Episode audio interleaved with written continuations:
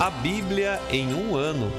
Uma experiência de encontro com Jesus Cristo, a Palavra de Deus.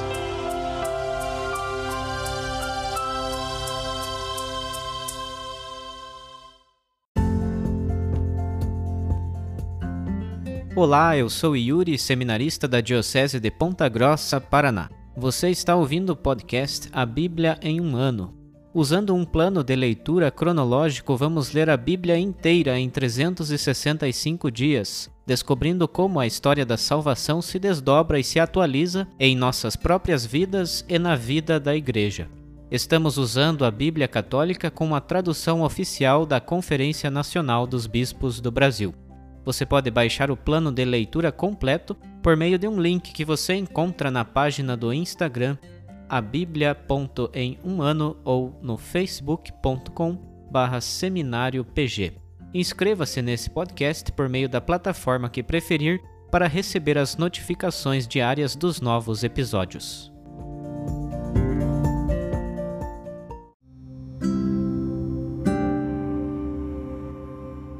Olá, eu sou o Padre Joel Nalepa, da Diocese de Ponta Grossa, no Paraná.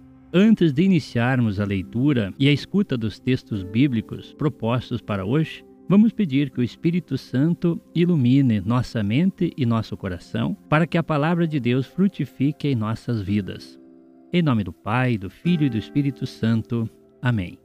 Vindo Espírito Santo, enchei os corações dos vossos fiéis e acendei neles o fogo do vosso amor. Enviai o vosso Espírito, e tudo será criado, e renovareis a face da terra. Oremos. Ó Deus, que instruístes os corações dos vossos fiéis com a luz do Espírito Santo, fazei que apreciemos retamente todas as coisas, segundo o mesmo Espírito, e gozemos sempre de sua consolação. Por Cristo nosso Senhor. Amém.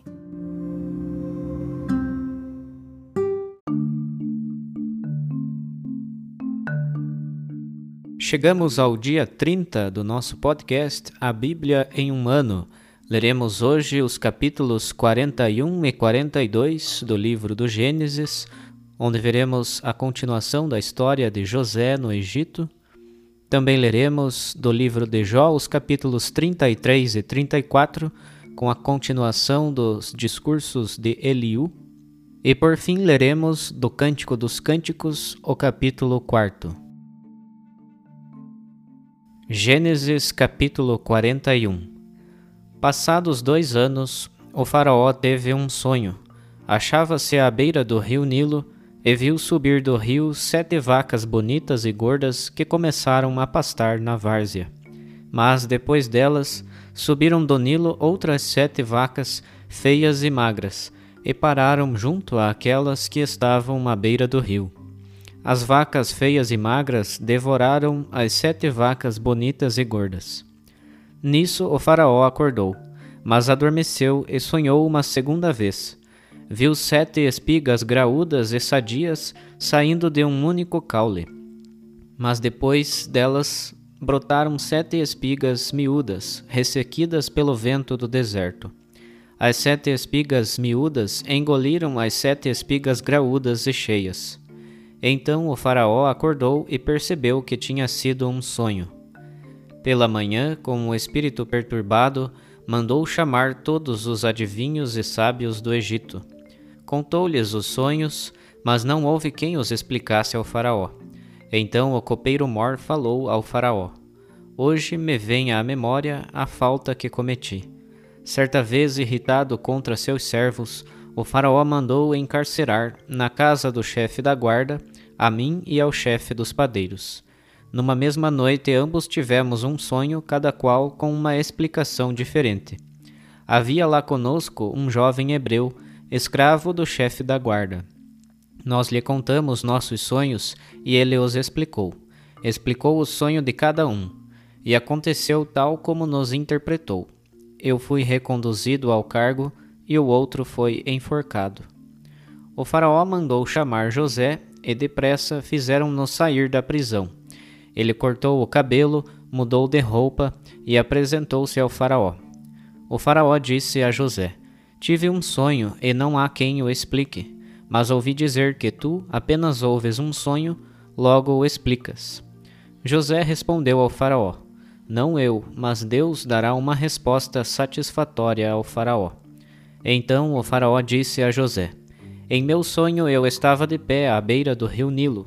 Eu vi subir do rio sete vacas gordas e bonitas que se puseram a pastar na várzea.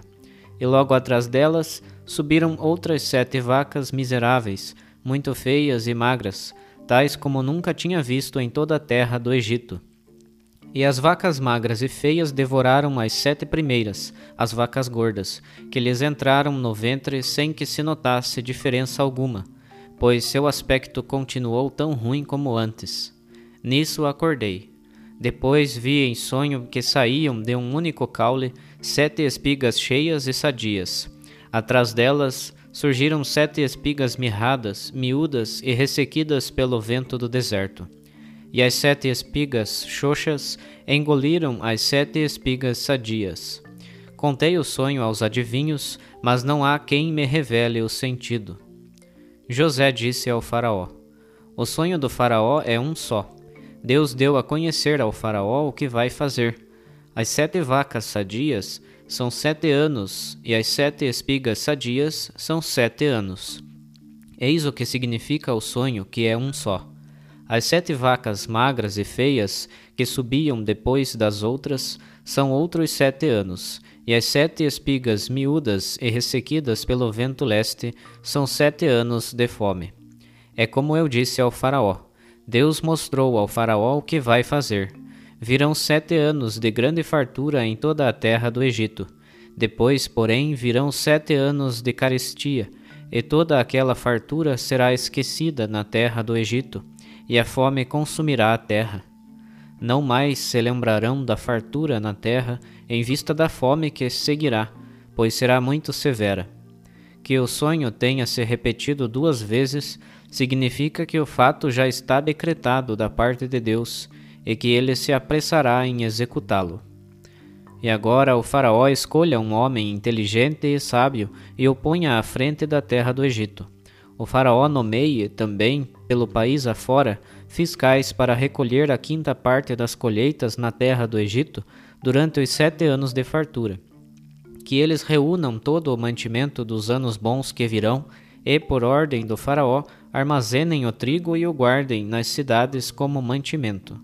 Esse mantimento servirá de provisão à terra para os sete anos de fome que virão sobre a terra do Egito, a fim de que não pereça de fome. Essas palavras agradaram ao Faraó e a todos os seus servos. E o Faraó disse aos servos: Será que se encontra outro homem como este dotado do Espírito de Deus? E disse para José: Visto que Deus te revelou tudo isso, não há pessoa tão inteligente e tão sábia como tu. Tu estarás à frente de minha casa, às tuas ordens todo o meu povo obedecerá. Só quanto ao trono serei maior do que tu. E o Faraó disse ainda a José: Vê, eu te ponho à frente de toda a terra do Egito. E o Faraó tirou o sinete de sua mão e colocou-o na mão de José. Mandou vesti-lo com vestes de linho fino e lhe pôs ao pescoço um colar de ouro. Depois ele o fez subir à sua segunda carruagem, enquanto à sua frente um arauto proclamava: Abreque, para que todos se ajoelhassem diante dele e soubessem que José foi posto à frente de toda a terra do Egito. E o Faraó disse mais a José: Eu sou o Faraó, mas sem a tua permissão ninguém moverá mão ou pé em toda a terra do Egito. O Faraó deu a José o nome de Safenat Fanek e deu-lhe por mulher Azenet, filha de Potifar, sacerdote de On. E José saiu por toda a terra do Egito.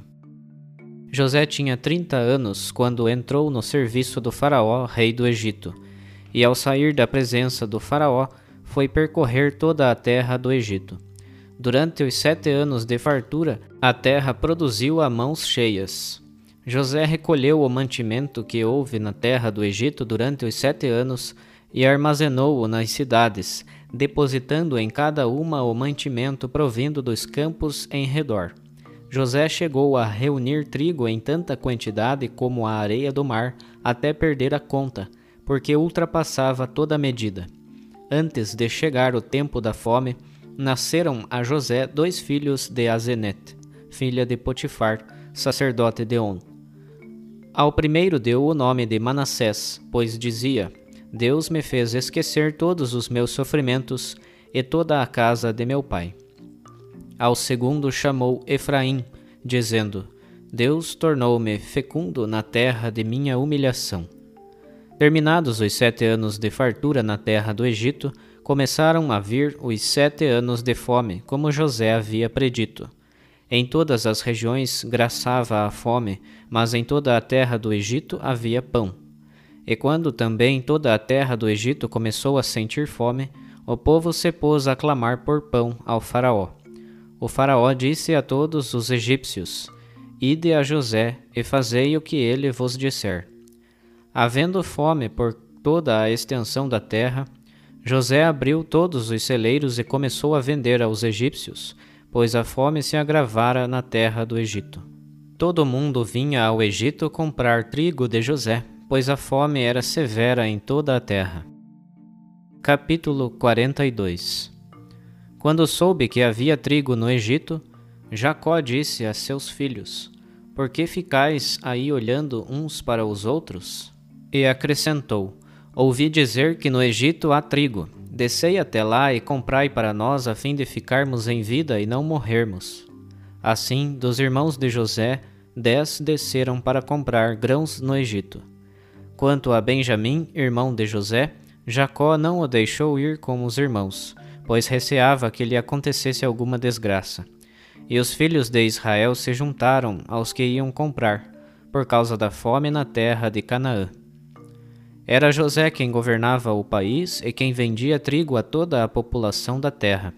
Quando chegaram, os irmãos de José prostraram-se diante dele com o rosto por terra. José viu seus irmãos e os reconheceu, mas comportou-se com eles como um estranho e lhes falou com dureza. De onde estáis vindo? perguntou. Eles responderam: Da terra de Canaã, para comprar mantimento. Assim José reconheceu os seus irmãos, mas eles não o reconheceram. José lembrou-se dos sonhos que teve a respeito deles e lhes falou: Vós sois espiões, viestes ver os pontos desprotegidos desta terra. Eles disseram: Não, Senhor teus servos vieram comprar mantimento. Todos nós somos filhos de um único homem, somos honestos. Teus servos não são espiões. Ele replicou: Não é verdade, viestes ver os pontos desprotegidos da terra. Então eles disseram: Nós, teus servos, éramos doze irmãos, filhos de um único homem na terra de Canaã. O mais novo ficou com o pai, e um já não existe. José insistiu: Eis o que vos falei quando vos disse: Sois espiões. Eu vos porei à prova. Pela vida do Faraó, não saireis daqui, enquanto não vier vosso irmão mais novo. Mandai um de vós buscar vosso irmão. Os outros ficareis aqui presos até que seja comprovada a verdade de vossas palavras. Caso contrário, pela vida do Faraó, sois espiões e mandou metê-los na prisão durante três dias. Ao terceiro dia, José disse: Deveis fazer o seguinte para ficardes com vida, pois eu temo a Deus. Se realmente sois honestos, fique um dos irmãos aqui no cárcere, e os outros levem o cereal que falta em vossas casas. Mas trazei-me o vosso irmão mais novo, para que eu possa comprovar a verdade de vossas palavras, e vós não preciseis morrer. Eles aceitaram fazer assim e diziam uns aos outros: Realmente pecamos contra o nosso irmão. Vimos a sua angústia quando nos pedia compaixão e não o atendemos. É por isso que nos sobreveio esta desgraça. Ruben respondeu-lhes: Acaso não vos adverti que não pecasseis contra o menino? Mas vós não me escutastes, e agora o sangue dele nos é reclamado. Eles não sabiam que José os entendia, pois falavam por meio de um intérprete. Então José se afastou deles e chorou. Logo voltou para falar com eles, escolheu Simeão e mandou amarrá-lo à vista deles. Depois ordenou que lhes enchessem as bagagens de grãos, colocando, porém, o dinheiro de cada um na respectiva saca. Mandou também dar-lhes provisões para o caminho, e assim se fez. Eles carregaram o trigo sobre os jumentos e foram embora. No lugar de pernoite, um deles abriu sua saca para dar forragem ao jumento, e viu que seu dinheiro estava na boca da saca. Ele disse a seus irmãos: Devolveram-me o dinheiro. Vede, está aqui na saca. Então perderam a coragem e a tremer diziam uns aos outros: Que será que Deus está fazendo conosco? Retornando junto a seu pai Jacó na terra de Canaã, contaram-lhe tudo o que havia acontecido e disseram: O homem que governa o país falou-nos com dureza e nos tratou como se espionássemos a terra.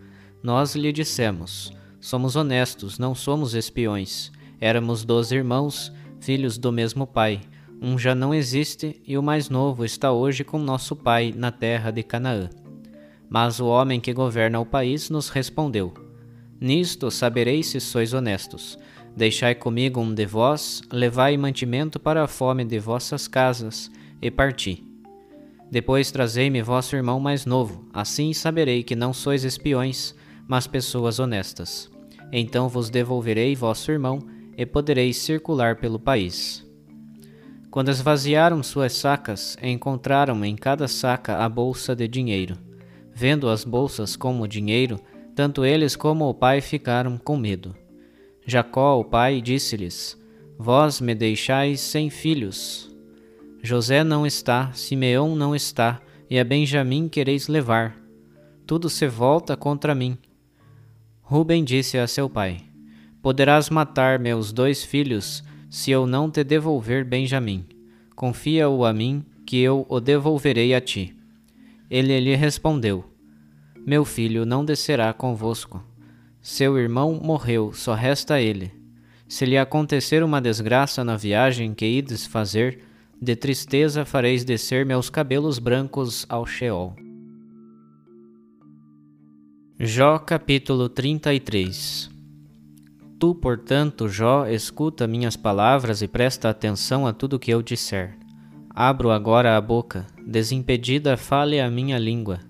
Meus discursos provêm de um reto coração e meus lábios proferirão com pureza o que eu penso. Foi o Espírito de Deus que me fez e o sopro do Poderoso me deu a vida. Contesta-me, se podes. Prepara-te diante de mim e toma posição. Também eu, diante de Deus, sou como tu, também eu, extraído do mesmo barro.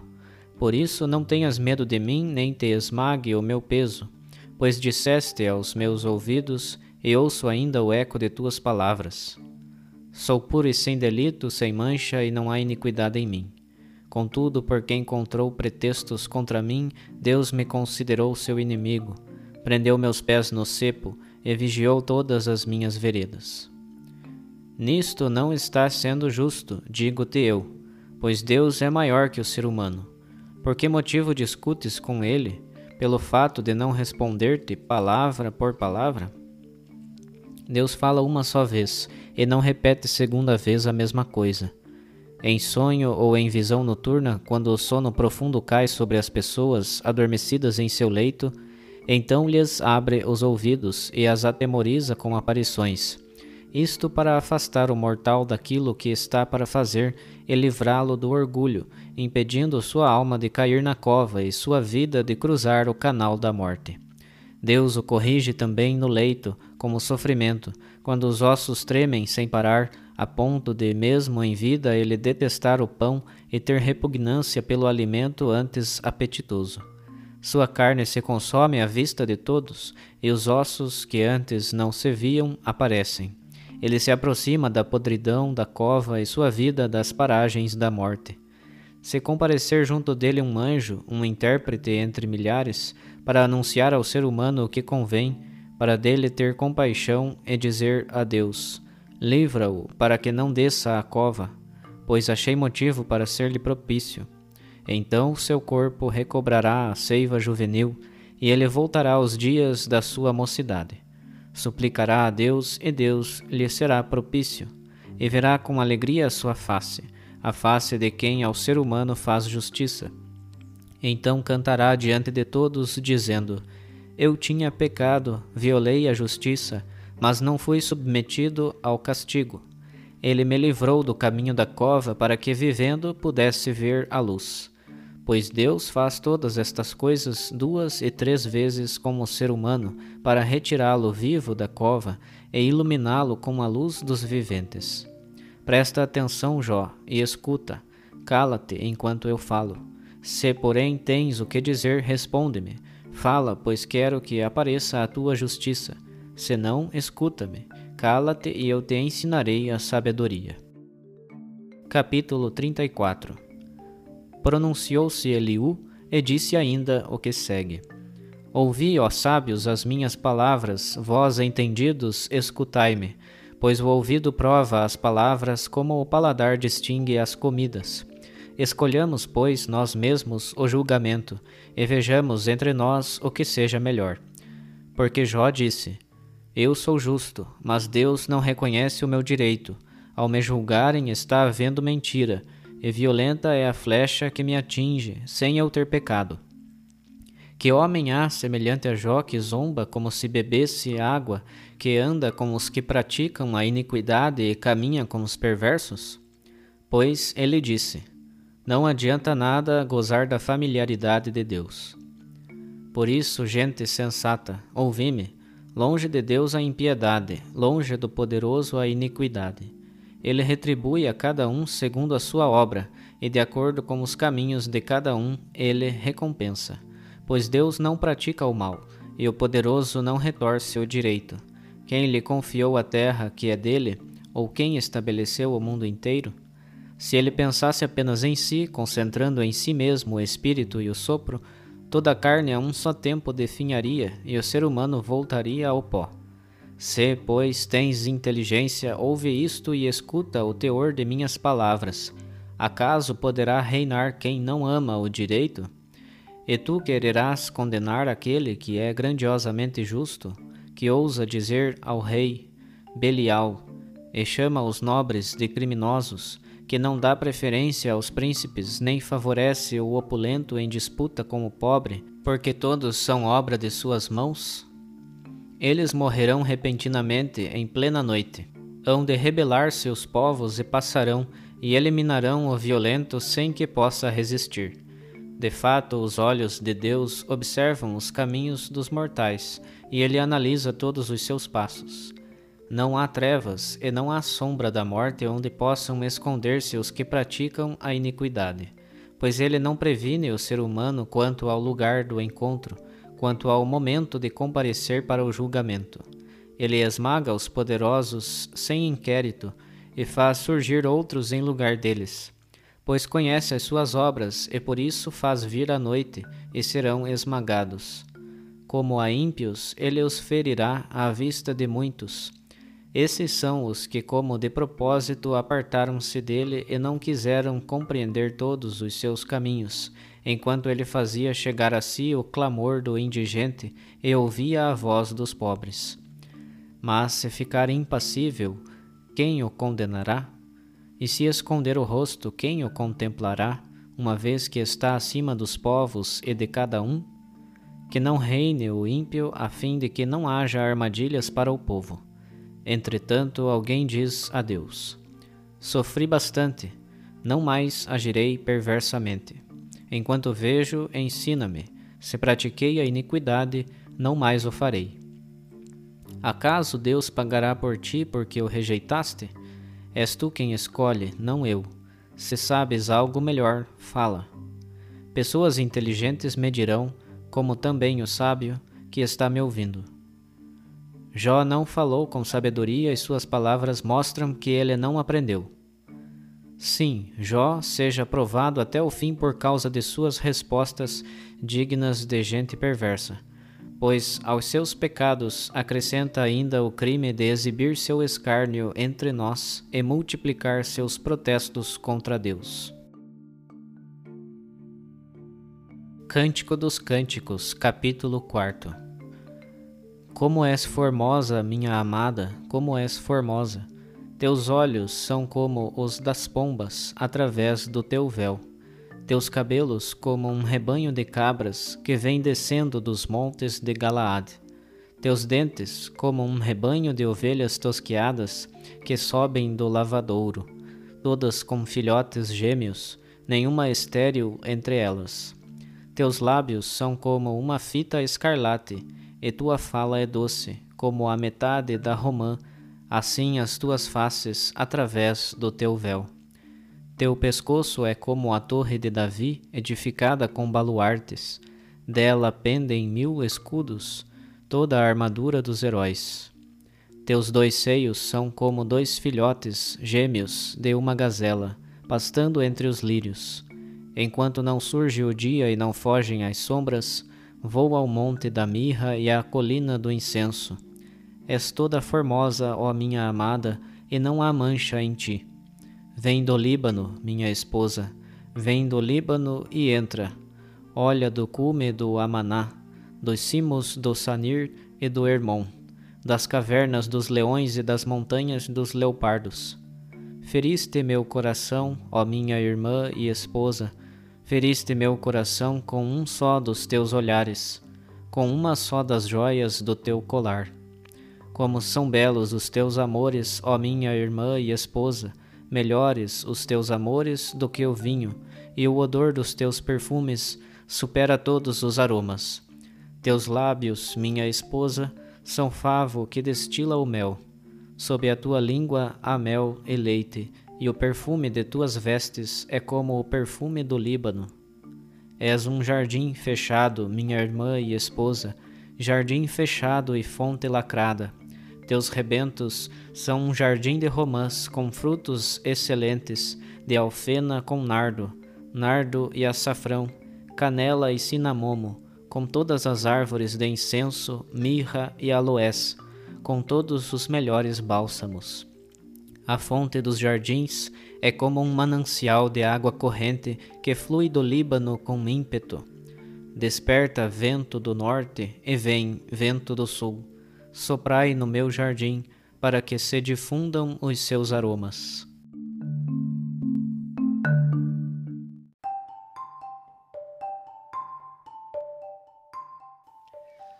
Olá, eu sou o Padre Tiago, Padre Diocesano da Diocese de Ponta Grossa, no Paraná. Terminávamos os capítulos anteriores percebendo a presença de Deus na vida de José. E agora no capítulo 41 não vamos ouvir novamente essa frase, mas poderemos ver concretamente essa presença de Deus na vida de José. Vemos que o faraó começa a ter alguns sonhos e que ele não sabe interpretar. E então que aquele copeiro mor que havia prometido a José que falaria bem dele para o faraó, dois anos depois lembra de José na prisão e fala de José para o Faraó, e Faraó manda chamá-lo. E na interpretação dos sonhos do Faraó, destaco algo muito interessante. Quando o Faraó diz a José ouvir dizer que apenas ouves um sonho e logo interpretas, José responde: Não eu, mas Deus dará uma resposta plausível ao Faraó. Assim percebemos que José possui o dom do discernimento, ou seja, ele consegue perceber os sinais de Deus naqueles sonhos do Faraó. Não é que José interpreta o sonho em si, mas através do sonho, José percebe aquilo que Deus está para realizar. E aqui está a primeira coisa que precisamos hoje pedir para a nossa vida. Também nós precisamos hoje implorar por este dom do discernimento, não para interpretar sonhos, mas para interpretar a vontade de Deus na nossa vida interpretar os sinais de Deus em nossa existência. E também o dom do discernimento nos ajuda a tomar as decisões corretas, nos ajuda a perceber qual o caminho pelo qual nós devemos seguir. Depois, eu gostaria de falar de uma curiosidade neste texto. Nós ouvimos lá no capítulo 37 deste livro do Gênesis que José, naqueles seus primeiros sonhos, ainda quando ele era adolescente, estava na casa do seu pai com os seus irmãos, ele sonhou que o seu feixe de trigo, na hora da colheita, se levantava acima dos outros feixes e os feixes dos seus irmãos se prostravam diante do seu feixe de trigo. E agora, neste capítulo 42 que ouvimos, nós vemos esse sonho se tornar realidade. os irmãos de José chegam ao Egito para comprar trigo, não reconhecem José, veem nele apenas um grande funcionário do Faraó e se prostram com o rosto em terra diante dele, cumprindo assim aquele sonho que José teve quando ainda estava na casa do seu pai. Mas uma última coisa que eu gostaria de falar nesse capítulo 42 é uma atitude de José. José manda colocar nos sacos de trigo todo o dinheiro com o qual os seus irmãos haviam comprado aquele trigo. E nesse fato de devolver o dinheiro aos seus irmãos, nós vemos em primeiro lugar uma forma de José pagar o mal com o bem. Lembremos que José foi vendido por 20 moedas de prata e agora ele paga esse mal com a sua bondade, ou seja, não vende o trigo aos seus irmãos, oferece, doa o trigo aos seus irmãos, doa o alimento para o seu pai. E ao mesmo tempo, assim como ele paga este mal com o bem, quando seus irmãos voltam para casa e percebem o dinheiro dentro dos sacos de trigo, diz a Sagrada Escritura que eles ficam com medo. Na verdade, esse medo é uma forma de arrependimento, o início de uma conversão por aquilo que eles haviam feito com seu irmão tantos anos antes. Nesse gesto inteligente de José de devolver o dinheiro, nós vemos ali estes dois aspectos: uma graça interior muito forte de pagar um mal com a bondade e também a graça de levar os seus irmãos ao arrependimento, a pensarem no mal que haviam feito. Por fim, nesse bonito gesto de José, nós podemos perceber o quanto os planos de Deus são distantes dos nossos planos, o quanto o pensamento de Deus está aquém do nosso pensamento. Numa atitude má, daqueles irmãos ao venderem o seu irmão José, Deus permite que dali surja algo de bom. Que também nós, nos momentos difíceis, nos males que porventura atrapalhem a nossa vida, que possamos sempre tirar daqui coisas boas, sempre perceber que, mesmo nessas situações, ali está a mão de Deus a nos conduzir.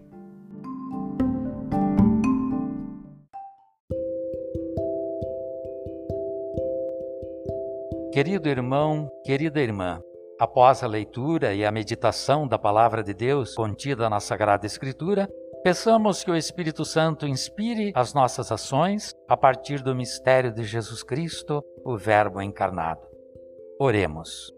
Ó Deus, concedei ao vosso povo alimentar-se cada vez mais da vossa palavra e nela encontrar a fonte da vida.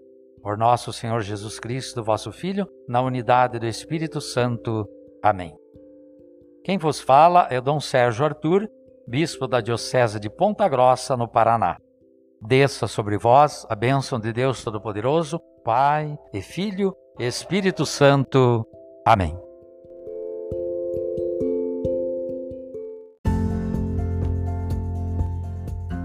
Você acaba de ouvir mais um episódio do podcast A Bíblia em um Ano Continue nesse bom propósito de ouvir, ler e praticar a palavra de Deus. Rezemos por todos que estão fazendo este caminho de leitura da Bíblia.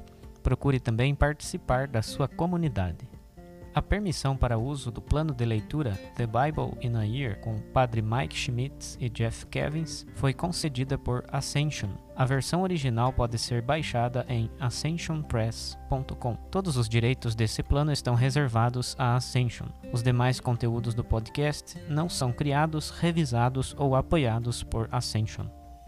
Até amanhã.